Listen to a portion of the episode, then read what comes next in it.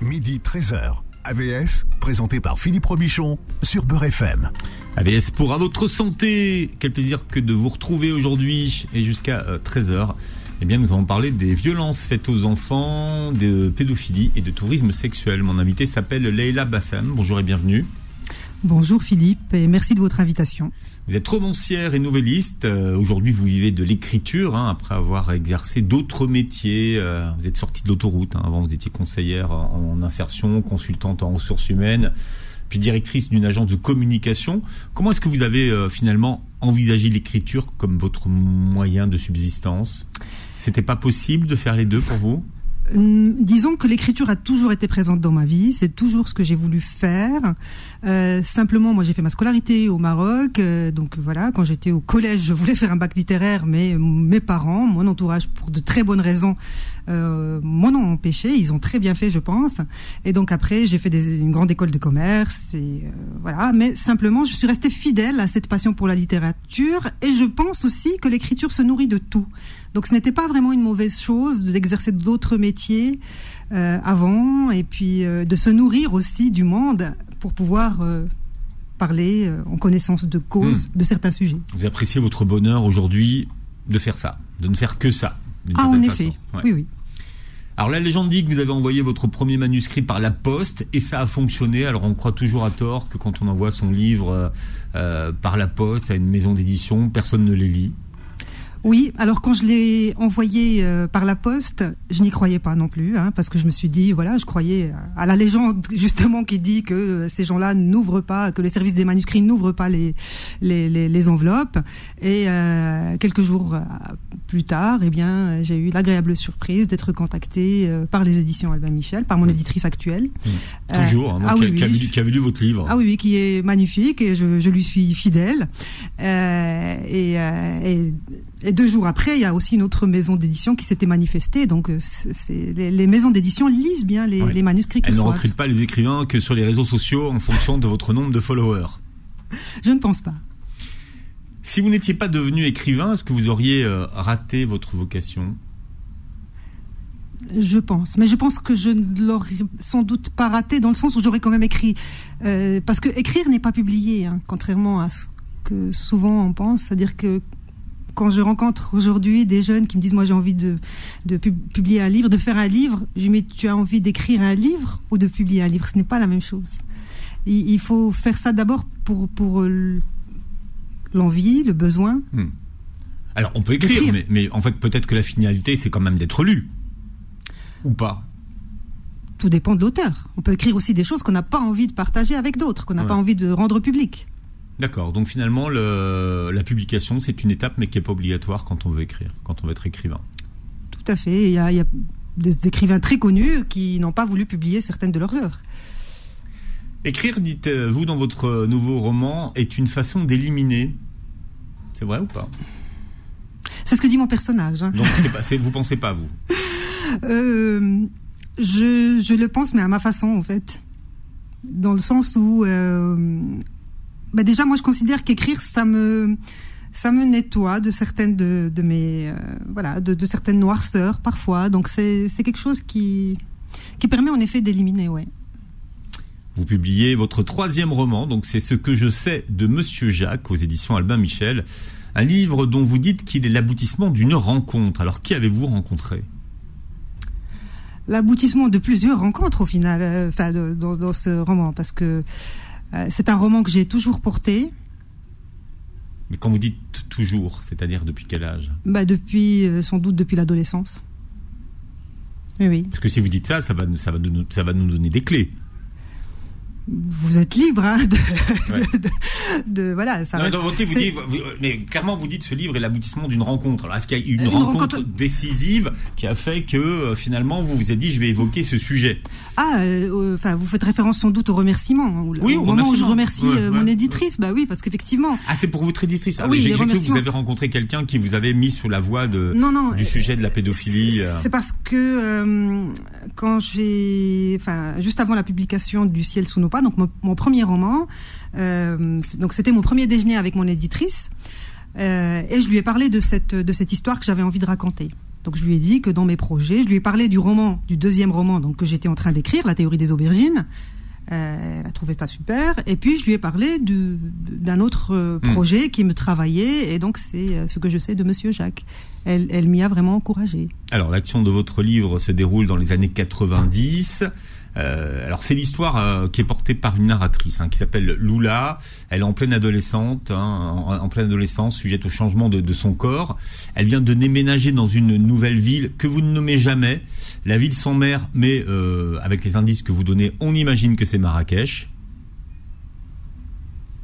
Oui, mais voilà, moi je nomme pas la ville. Non, vous la nommez pas, mais mais mais, mais si on fait des recherches, c'est quand même c'est pas Rabat. Oui, oui, oui, en effet, on imagine. C'est une ville qui est rouge, vous voyez. Tout à fait. On voit la classe. Oui, oui. Euh, Il y a des noms de jardins qui sont connus à Marrakech. Oui, mais au fait, c'était important pour moi parce que cette histoire-là, elle peut, elle a un côté universel. Elle peut se passer n'importe où. C'est pour ça que vous ne nommez pas la ville, en fait. Donc c'est un choix de ne pas la nommer. Oui, c'est un choix parce que et puis parce que quand on est enfant, quand on est une adolescente, on n'appréhende pas les villes, les lieux, de la même manière que peut le faire un adulte. Euh, les lieux sont, sont les lieux, les lieux sont les, les souvenirs, les sensations qu'on en a, euh, les, liens qu'on a avec les, autres sont, très, très importants euh, dans la relation qu'on a avec, avec une ville. Et je voulais que dans le roman, il y ait un côté vraiment universel parce que les violences qui s'exercent sur les enfants sont malheureusement universelles. Alors, elle, arrive dans un, dans un nouvel. Euh, enfin, il y a, deux, deux, nouveaux appartements, mais c'est dans le deuxième euh, appartement qu'elle va faire une, une rencontre. Euh, vous dites que c'est un enfant du système public. par opposition à quoi? Par opposition aux missionnaires. Qui alors vous nous expliquez les trois catégories que vous distinguez dans votre livre Oui, alors euh, tout au sommet de la hiérarchie, il y a les missionnaires, c'est-à-dire les élèves de la mission française. Donc les, les, les enfants euh, des milieux les plus riches, euh, qui ont droit à une très bonne éducation, qui apprennent le français de, depuis leur, leur, leur, jeune âge et sans doute à la naissance. Et ensuite, il y a les autres donc qui sont scolarisés dans les écoles et les lycées publics. Donc c'est quoi C'est une classe moyenne ou, Alors la classe moyenne dans le roman, c'est les palmiers. Euh, parce qu'elle habite la résidence des palmiers. C'est là où elle habite, en fait. C'est là où elle habite. Et la classe moyenne, elle est très minoritaire dans cet hmm. environnement-là.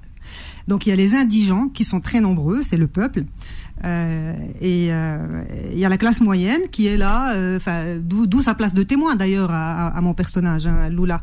C'est une place de, de témoin parce qu'elle navigue entre les deux euh, hmm. catégories sociales. Les indigents, d'une part, qu'elle côtoie dans son collège, et puis les missionnaires, qui sont les nantis, les gens aisés, les privilégiés, qui ont beaucoup de mépris hein, pour, dans ce roman-là pour les, pour les indigents.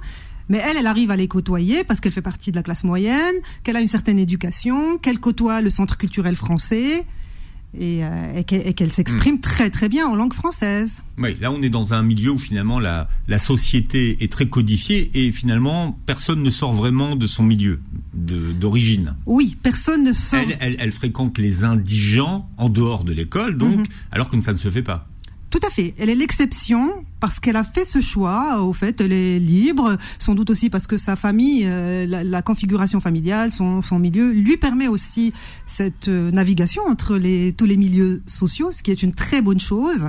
Elle, en, fait vraiment bon usage parce qu'elle a cette... Euh, cette curiosité et puis cette innocence, au fait, elle est, très sincère. Donc, euh, elle arrive à nouer des amitiés avec, hmm. euh, avec des, enfants de, tous les milieux. Elle a une innocence, mais elle a des radars aussi. Elle a des radars, en effet, parce que ce qui la passionne euh, quand elle arrive dans la résidence des palmiers, c'est ce Judas de, de, la porte de l'appartement par lequel elle observe tout, tout ce qui se passe, et elle ne manque pas de remarquer un étrange défilé dans, hmm. dans l'escalier, puisqu'elle voit de très jeunes garçons monter euh, chez Monsieur Jacques, donc un Français qui habite euh, à l'étage supérieur. On ne sait pas s'il est français. Euh, on ne sait pas s'il est français, c'est vrai. En fait, c'est un occidental. C'est un occidental. Elle le dit. Elle dit qu'il est français par la langue. Et elle dit qu'au fond, ce n'est pas important qu'il soit français ou qu'il soit d'une autre nationalité. Pas, là n'est pas le sujet. il est français par la langue, c'est vrai.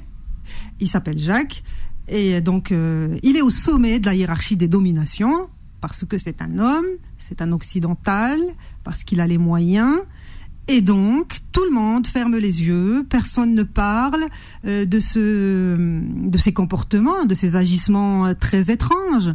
Euh, personne, ne- ça, ça ne dérange personne que des petits garçons montent chez un monsieur de cet âge, dans, cette, dans cette résidence. Mais Lula, elle, elle obs- observe ça, elle comprend.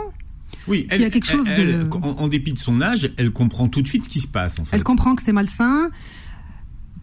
Peut-être aussi, euh, non seulement parce qu'elle est curieuse, euh, et parce qu'elle lit beaucoup, donc ça, ça l'a, elle a une maturité hein, euh, quand même. Et puis aussi parce qu'elle a vécu un traumatisme quand elle était toute petite. Je ne vais pas tout dévoiler du livre. Donc elle en parle, euh, ça prend une page dans le roman. C'est raconté d'une manière très poétique parce que, comme le dit Lula, euh, les, les choses qui nous blessent, nos traumatismes, euh, il faut les chanter. Ça, ça ne se dit pas, la société ne nous autorise pas à les dire, Mm. donc chantons-les. À un moment donné, elle est avec son amie, euh, Alors, elle a- Zahira, elle- et elle elle, a- chante le a- traumatisme. Elle a deux traumatismes. Oui. Il y a deux traumatismes. Il y a un traumatisme quand elle est petite fille, quand elle a 5 ans, et puis il y a euh, un traumatisme qui se passe quand elle est en classe, dont elle, elle garde les traces physiques. Ah oui, oui, oui, oui. C'est vrai que, bon, euh, moi je dirais même qu'elle a. Enfin, la pauvre, elle a eu plus, plus de, de traumatismes. hein, mais effectivement, ce sont deux traumatismes euh, qui l'ont marquée au fer rouge et qui font qu'elle est très sensible à cette violence euh, qu'elle voit, dont elle est témoin, par empathie. et puis, voilà, elle est vigilante. Elle a compris ce qui se passait. Elle est indignée, ce que ne sont pas les adultes dans cette histoire.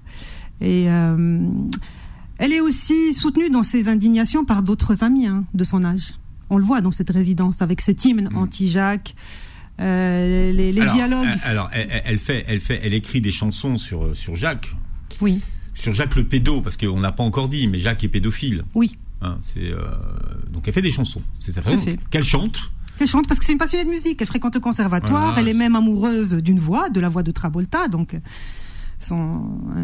C'est pas John. Hein. Non, c'est pas John malheureusement. Il, il a pas cette chance parce que même même son surnom Travolta est bancal.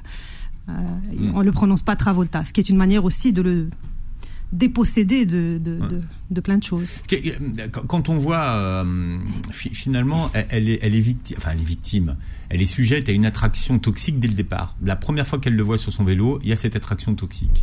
Alors Oui. qu'elle sait pas qui il est en fait finalement. En effet. Au fait, Elle, elle repère que c'est un prédateur tout de suite. oui, parce que comme elle le dit, elle a déjà la, la main du mal l'a Mm. déjà frôlé quand elle était petite.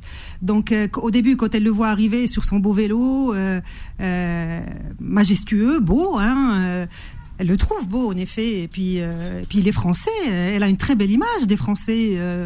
on, on lui a dit à plusieurs reprises que les Français sont des gens bien, hein, que les Occidentaux sont quand même meilleurs. Que c'est à un moment donné dans le roman, le mot est prononcé, c'est les 100 ans authentiques, lui dit quelqu'un de sa Mm. famille.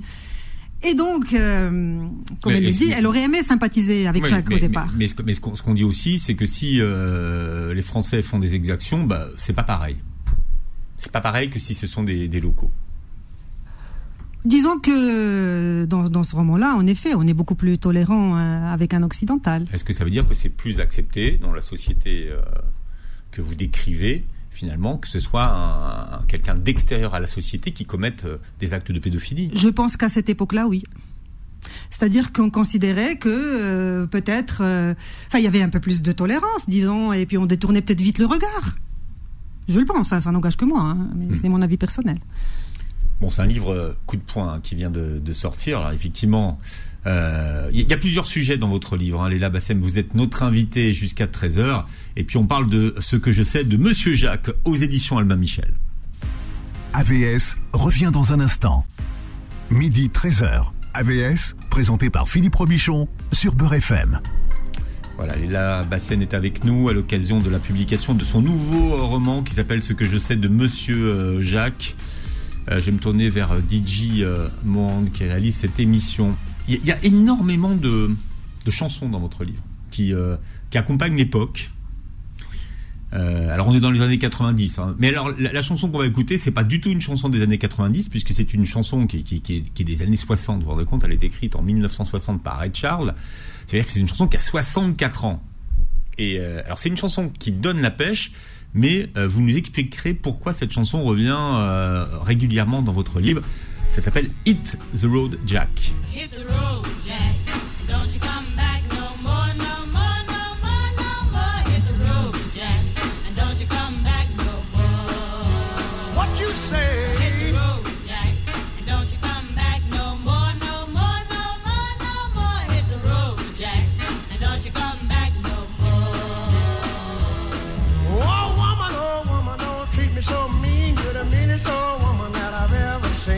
I guess if you say so, I'll have to pack my things and go.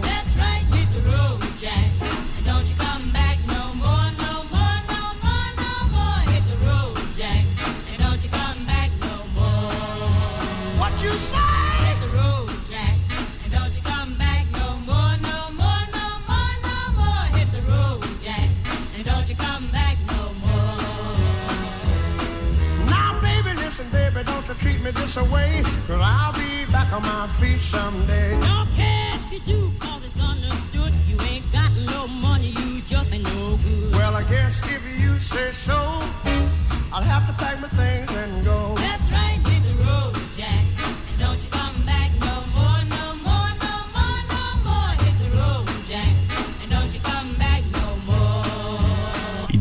Jack. Quand on imagine la modernité de cette chanson 64 ans après et le plaisir qu'on a à l'écouter, on se dit que c'est du génie. Hein. Oui. Oui, oui, en effet. Et dans le roman, elle est très présente. Alors pourquoi, pourquoi c'est le gimmick? Pourquoi elle revient cette chanson? Cette chanson revient parce que Lula, elle l'entend euh, dans le club de vacances où travaille son père et où elle se rend régulièrement. Et elle ne peut s'empêcher de faire le lien avec son Jacques à elle, le voisin, euh, voilà. Euh, son Jack. Son Jacques à elle. Euh, d'ailleurs, enfin voilà, il va y avoir un drame. Je ne vais pas raconter toute, toute l'histoire, mais ça va, ça va la, la, violence de Jacques va la frapper quand même en plein cœur. Hein. et donc ça, ça revient systématiquement cette, cette chanson hmm. parce qu'elle elle, elle l'entend dans ce club de vacances comme un, appel comme ça pour de à la tranquillité pour les touristes qui sont là. Et en même temps, elle, est l'autre, facette. Vous parlez de, des adultes et vous dites que les adultes sont coupables de non-protectorat à l'enfance. La première des dominations est là. Le corps des enfants jamais ne leur appartient, dompté à ne jamais résister à la tyrannie adulte qui en prend possession.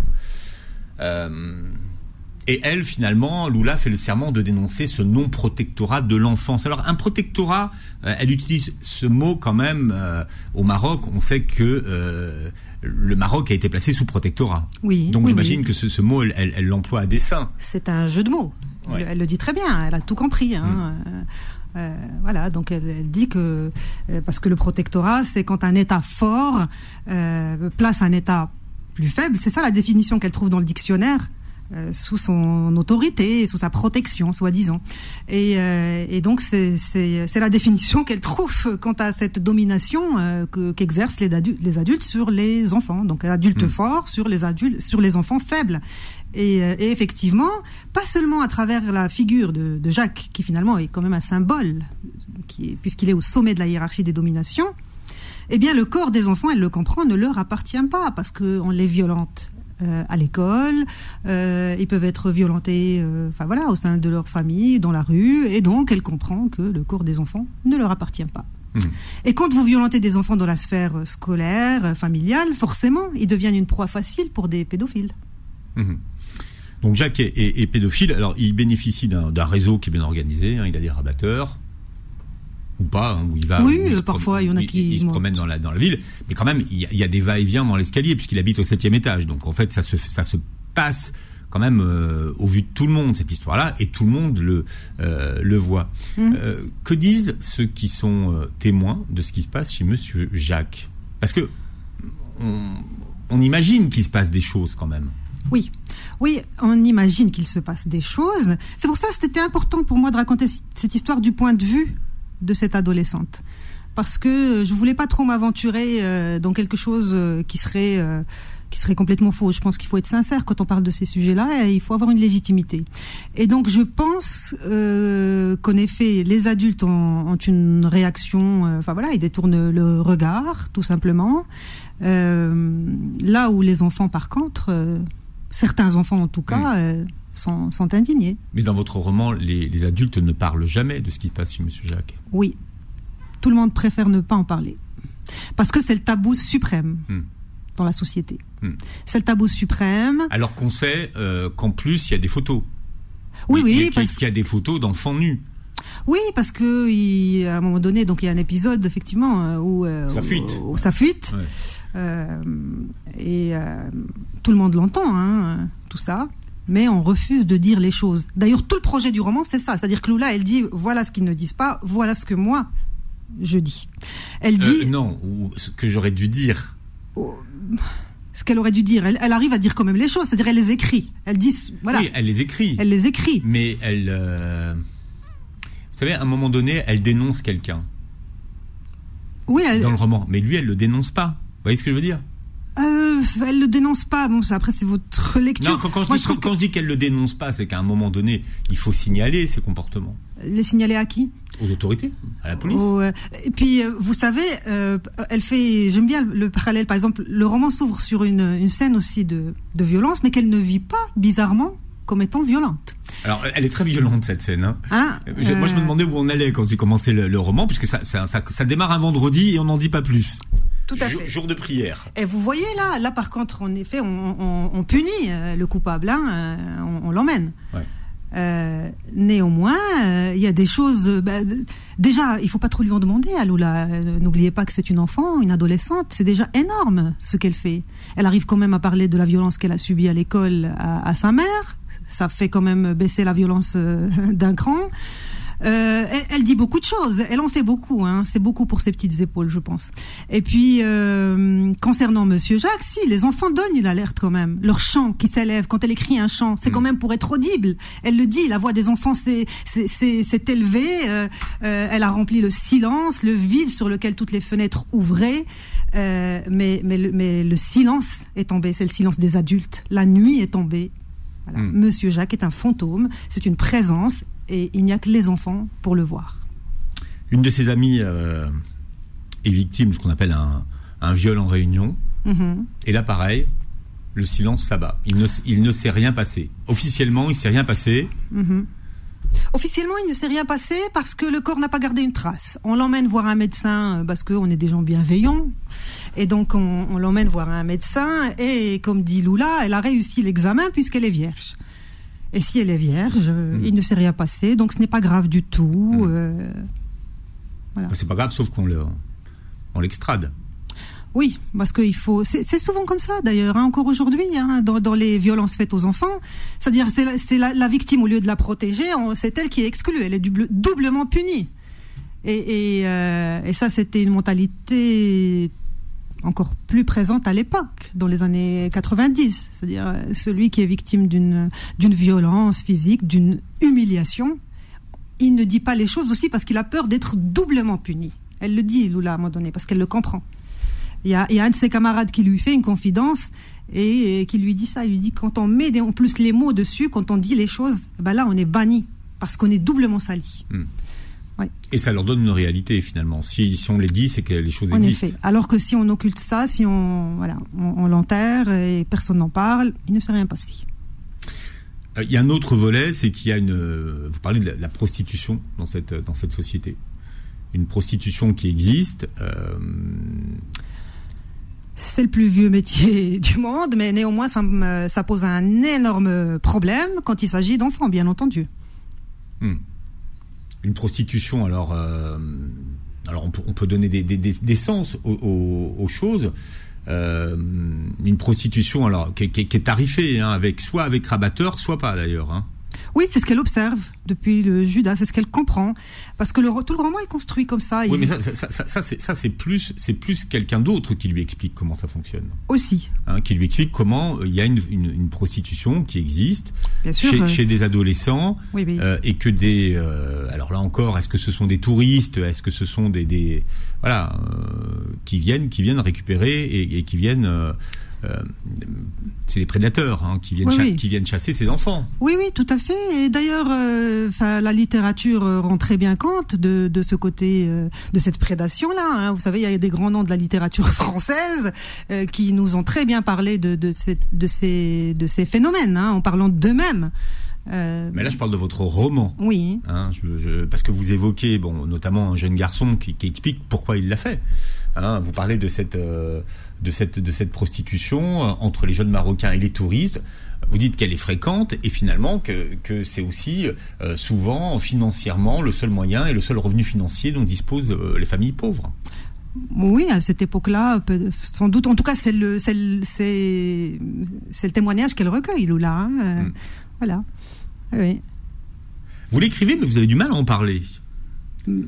Je, je sais, je- je sais pas. Que- Est-ce que c'est une réalité finalement qui, de toute façon, aujourd'hui, euh, par exemple, euh, les ONG, Oui. euh, au moment du, du tremblement de, de terre Mhm. hein, du mois de septembre, ont lancé un warning parce que il y avait des, des prédateurs qui qui sévissaient dans les camps de, de réfugiés et qui et qui allaient qui allaient voir les gamins des rues.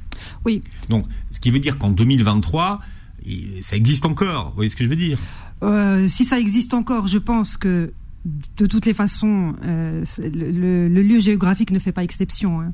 Disons que c'est quelque chose. Là, je prends un exemple. Je, je- je- je- Par contre- je, vous prends un exemple. Oui, hein. oui. Je, prends un exemple euh, d'un warning qui a été lancé suite, euh, voilà, au séisme de Marrakech. Oui. Bon, il y, a- y eu quand même, on va dire, quelques affaires qui ont défrayé la, la chronique. Notamment, il y a eu le, le fameux, ce qu'on appelle le pédophile de la plage. Hein. Oui, oui, bien sûr. L'été dernier. Oui, exactement. On, est, on est en 2023. Hein. Oui, oui, tout à fait. Oui, oui. euh, donc ça, c'est. Au fait, vous dites que j'ai du mal à en parler. Je n'ai pas de mal à en parler. Euh, je veux juste euh, rester à ma place de romancière. Ce que je fais, je ne suis pas sociologue euh, ni euh, voilà une spécialiste euh, de, de la pédophilie dans, dans, dans les, dans, dans les- dans différents pays. C'est ça que je veux dire par là. Mais autrement, je vous en parle sans aucun problème. Je veux juste être sincère et franche. Et j'en parle d'ailleurs, la preuve, j'en parle dans mon roman sans Oui, aucun problème. Et vous en parlez dans votre roman sans aucun problème. Oui. Ça, je suis d'accord. Mais après, après, bon voilà, savoir si effectivement aujourd'hui ce sont des, des choses qui existent, euh, qui existent. Bah, j'imagine que oui, malheureusement. En- Je- en je- je- 2023. je- J'ai vraiment envie de vous dire non, mais, euh, mais malheureusement, ce n'est pas le cas. Euh, après, pour répondre à votre question de manière plus précise, bien sûr qu'au Maroc, il y a eu beaucoup de progrès qui ont été faits, et notamment grâce à la société civile, à toutes ces associations. Il y a des associations qui font un travail remarquable, et heureusement qu'elles sont là pour lutter contre euh, ces, ces agissements. Euh, mais ce n'est jamais assez, parce qu'il faut aussi travailler sur les mentalités. Euh, et je parle, je pense, dans, dans ce que j'écris, je parle beaucoup de ce silence coupable. Et, euh, et c'est aussi ça qu'il faut contre contre quoi il faut Ouais, il faut le- lutter. Le, silence d'une Oui, oui. société Et, finalement. et- et c'est quelque chose. toutes les façons, ces crimes-là, euh, c'est pas une affaire gagnée, hein, ni au Maroc ni ailleurs, hein, pas même en France d'ailleurs. Ce que je sais de Monsieur Jacques, c'est le titre de votre euh, nouveau roman, Leila Bassan, et vous êtes notre invité jusqu'à 13h. AVS revient dans un instant. Midi 13h. AVS, présenté par Philippe Robichon sur Beurre FM. Leila Bassan est notre invité aujourd'hui. Alors, je disais qu'il y avait beaucoup de, beaucoup de musique dans votre, dans votre livre. Alors, be- beaucoup de, euh, il y a beaucoup de Michael Jackson. Oui. Oui, oui, il y a beaucoup de Michael Jackson parce que c'était l'époque. Et euh, donc Lola, elle est, elle est fan avec ses amis de Michael Jackson. dont elle reproduit les chorégraphies de Michael Jackson. Étant donné qu'elle va au conservatoire, donc euh, elle essaye de jouer à la guitare euh, quelques morceaux de Michael. Donc voilà. Et mais c'est les années 90. Donc Oui, Thriller, ça reste le- le- l'album le plus vendu de l'histoire du disque. hein. oui. Aujourd'hui, même encore, même encore aujourd'hui, et personne ne le battra puisque de toute façon aujourd'hui, on, on, on vend plus de, de disques. En effet. Et puis, ça lui permet aussi de comprendre quelque chose de, de, de, de ce qu'elle observe, de ce qui l'indigne, puisque euh, à un moment donné, il y a un des jeunes qui, qui parle, enfin voilà, de, de, Neverland.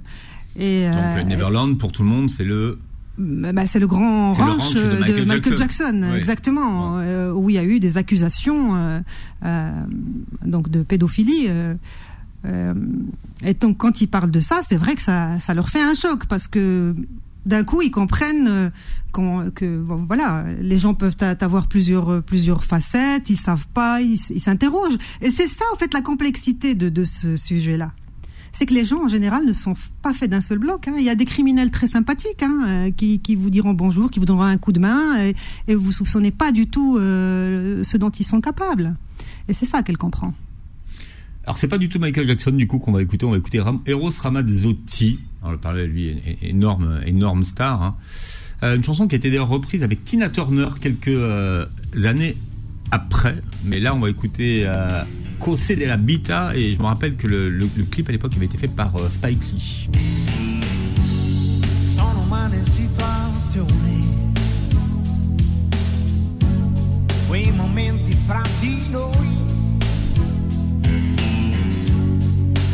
I distacchi e ritorni,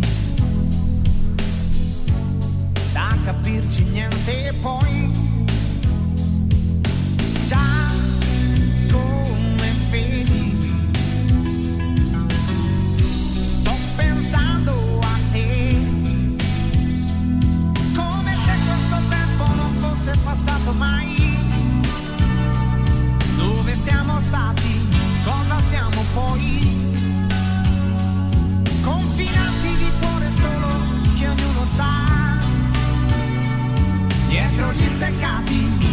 pas chanté hein, puisque les micros étaient ouverts, euh, Leïla.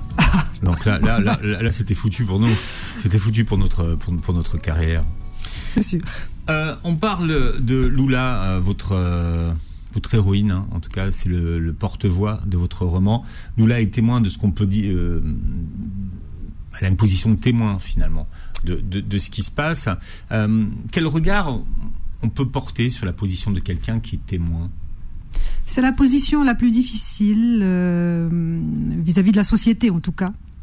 Elle l'explique bien, elle dit pourquoi.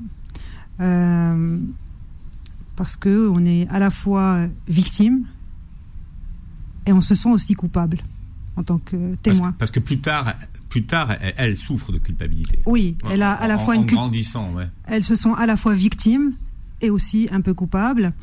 Euh, Aujourd'hui, ce sont des choses qui sont bien connues. hein. On m'a- on- voilà, les, les- les- je pense que les psychologues se sont pen- penchés sur cette position, euh, voilà, euh, qui n'est pas facile du tout. On parle du traumatisme des témoins aussi. Euh, c'est une position intéressante pour rendre compte de ce qui se passe, malgré tout. Hmm. Voilà.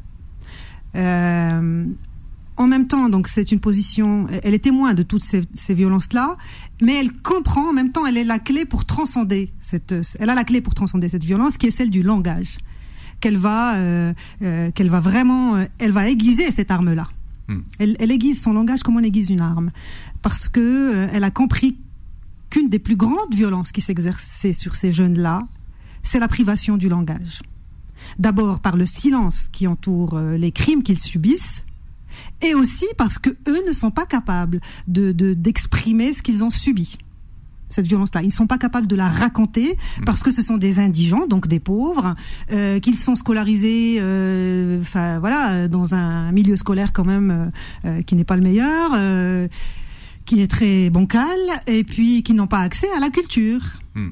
Ce qui est une, euh, ce qui est un grand handicap. Est-ce que c'est parce que justement ces, euh, ces, ces enfants, ces adolescents sont, viennent de, de milieux défavorisés qu'on ne le dit pas? Est-ce que si c'était des milieux plus favorisés, finalement, euh, les langues se déliraient plus facilement? Ah oui, sans doute.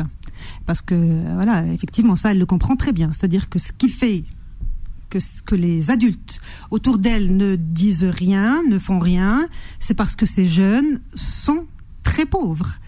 Et, et sur les pauvres, on peut. Euh, voilà. Et puis en plus, on, on en revient à la question de domination finalement. tout à fait. Ils sont, euh, ils sont au plus bas de l'échelle des dominations. Ils sont enfants et pauvres.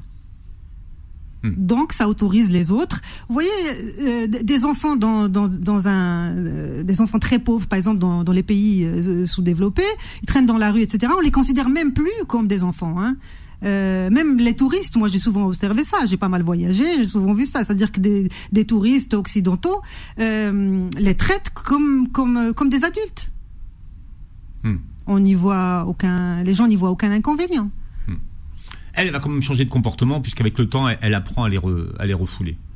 Elle apprend à, à- à les refouler parce que euh, y a cette culpabilité. Elle en a les moyens aussi. À un moment donné, elle grandit. euh, elle, n'est plus qu'une enfant. Simplement, elle, elle, elle, elle a fait euh, le serment de rester fidèle à l'enfant qu'elle a été et, euh, et à ses camarades et à ses jeunes. Parce que euh, j'ai lu il y a pas très longtemps le, le livre Triste tigre de Neige Sino. Elle parle très bien de ça. Elle dit que les violeurs euh, d'enfants le font parce qu'ils le peuvent. Eh bien, les victimes, quand, elles le peuvent, racontent elles, au- elles aussi, euh, voilà, leur version des faits. Et donc les témoins aussi. Mhm. Comment le sujet s'est imposé à vous finalement? Et pourquoi avoir choisi la, forme romanesque pour l'exprimer et pas avoir fait une enquête?